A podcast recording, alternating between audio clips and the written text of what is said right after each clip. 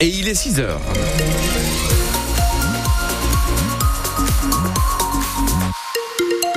Hein, euh, pas mal de brume encore ce matin et vous nous le confirmez. En ce moment même, vous pouvez nous passer un petit coup de fil hein, pour nous dire où sont les difficultés ce matin. 03 20 55 89 89. Côté météo, vous confirmez les brumes ce matin, euh, Thomas? Oui, des brumes qui vont laisser place ensuite à quelques pluies éparses euh, aux quatre coins de la région. Le tout avec des températures un petit peu en baisse. Encore une fois, 5 degrés dans la métropole lilloise ce matin, 6 degrés à Maubeuge, 7 degrés à Dunkerque. Les maximales pour cet après-midi entre 10 et 12 degrés. Thomas, dans la métropole lilloise, un hangar touché hier soir par un incendie. Vers 22h30, les pompiers sont intervenus à la chapelle d'Armentières pour cet incendie qui s'est déclaré dans un hangar appartenant à l'entreprise de dépannage Buisine. Ce bâtiment qui s'étend sur plus de 5000 mètres carrés abritait 200 véhicules, dont des dépanneuses. On ignore pour le moment l'étendue des dégâts, mais le feu a été éteint selon l'entreprise. Des agriculteurs mobilisés sur le port de Dunkerque, nous le disions, ils étaient une cinquantaine hier à manifester avec leurs tracteurs. Le cortège est allé jusqu'à Gravelines où se trouve un bâtiment de la DREAL, direction régionale de l'environnement. Une action dans la foulée des précédentes, mais qui visait plus particulièrement cette fois-ci à, dénoncer les compensations environnementales qui sont imposées chaque fois qu'une construction est engagée. Selon la FDSEA, les nouvelles usines et l'agrandissement des infrastructures sur le port de Dunkerque vont être compensés en sanctuarisant l'équivalent de 1500 hectares, 1500 hectares de terres agricoles. Laurent Declerc représente la FDSEA dans le canton de Bourbourg. Lui-même est installé à Lonne Plage. Le grand port maritime se développe. Il y a beaucoup d'entreprises qui arrivent.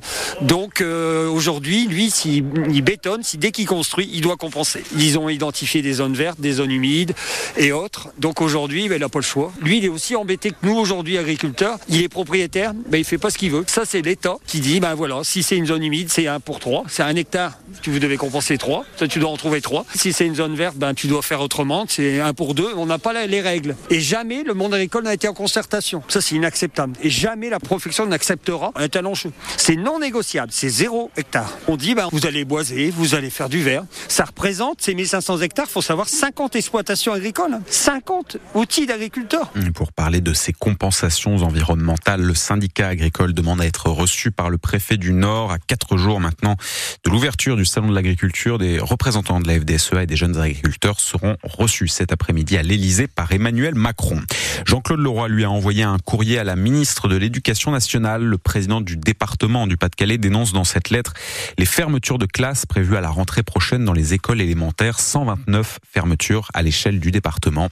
Jean-Claude Leroy qualifie cette carte scolaire de plan social de l'école et réclame un moratoire. 6h03 sur France Bleu Nord. Le gendarme accusé d'avoir tué Henri L'Enfant se défend devant la cour criminelle du Pas-de-Calais. Au premier jour de son procès hier à Saint-Omer, ce gendarme du GIGN a redit qu'il n'avait pas l'intention de tuer mais de sauver sa propre vie. En 2018, cet homme de 44 ans est envoyé à Fouquier-les-Lances pour une opération visant à interpeller trois hommes accusés de cambriolage. Le coup de feu qui a tué l'un des mis en cause, Henri L'Enfant, donc a été tiré alors que celui-ci se trouvait dans une voiture. Le véhicule a redémarré alors que le gendarme, lui aussi, était à moitié dans le véhicule. Alors, l'homme du GIGN était-il en état de légitime défense? C'est ce que la justice va devoir trancher. Pour son avocat Sébastien Buzy, cela ne fait pas de doute. Non seulement il agit dans les règles, mais il agit comme il devait le faire.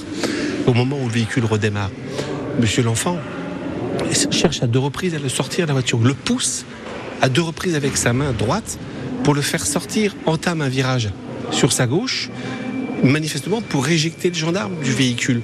Il y a une situation de danger qui légitime malheureusement le recours à l'arme à feu avec les conséquences dramatiques que l'on connaît. S'il estime qu'il est en danger, il est en droit de faire usage de son arme. Sur le banc des parties civiles, l'analyse forcément n'est pas la même. Alban Debert représente à ce procès le père et le frère d'Henri L'Enfant. C'est évident qu'il n'a pas respecté le cas de la légitime défense. On n'est absolument pas dans une proportionnalité. Vous avez quelqu'un, euh, Monsieur Henri L'Enfant, il n'était pas armé, il était seul dans le véhicule, il prend une balle à bout portant, en pleine tête, sur une zone vitale, alors que bien évidemment ça aurait pu être autrement. On évoque quand même un gendarme du GIGN, des personnes qui sont parfaitement aguerries à évidemment être en face de toutes les réalités. Et là, on n'a pas affaire à des délinquants de grand chemin, on n'a pas affaire à quelqu'un de violent, il n'est pas armé. On se trouve dans une situation qui est entre guillemets normale.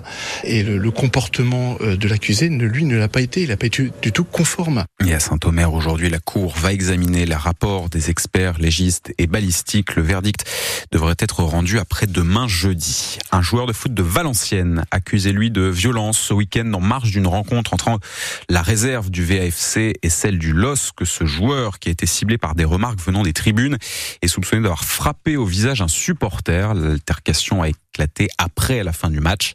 Le supporter en question envisage de porter plainte. Le joueur est convoqué lui aujourd'hui au centre d'entraînement par la direction.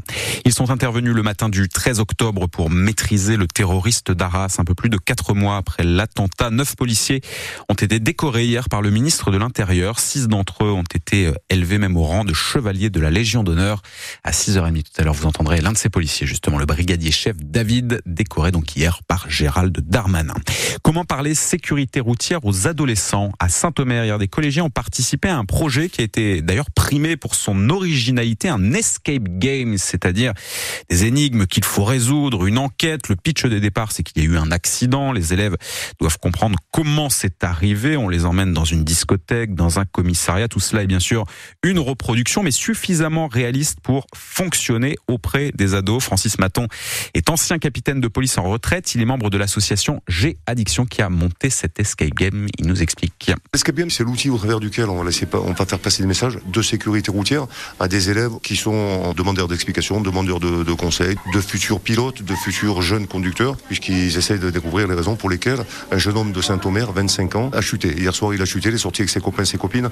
Donc on veut savoir pourquoi, quelles sont les raisons extérieures qui l'ont amené à tomber. Ces jeunes gens de parcours quatre salles, à l'intérieur desquelles se trouvent des indices qui leur permettent de déterminer les raisons pour lesquelles il est tombé. Donc on va parler équipement moto, on va parler alcool, on va parler euh, stupéfiants, on va parler avec eux, puisque ce sont quand même des collégiens, des équipements pour faire de la trottinette électrique, l'assurance, les écouteurs. Le discours s'adapte au public, il faut les mettre en garde, il faut leur, leur dire attention, euh, tu prends des risques euh, pour toi-même et pour les autres. Tout ça, euh, ça les amène à réfléchir à leur comportement, au comportement des autres. Aujourd'hui, en sortant d'ici, ils savent ce qui est autorisé et ce qui est interdit. Et le reportage aux côtés des collégiens de Saint-Omer, ce sera dans le Vous savez quoi tout à l'heure à 6h15. Après les très bons chiffres de 2022, l'année 2023 qui vient de se terminer a été plus que bonne pour le tourisme dans les Hauts-de-France. Selon les chiffres dévoilés par le comité régional du tourisme, et même notre région a enregistré l'an dernier dans les campings, dans les locations dans les hôtels 16 millions de nuitées. C'est un chiffre qui est en hausse de 3,6% comparé à 2022. Le site touristique le plus visité dans la région reste le parc Astérix, mais Nausicaa à Boulogne-sur-Mer arrive juste derrière avec 907 000 visiteurs.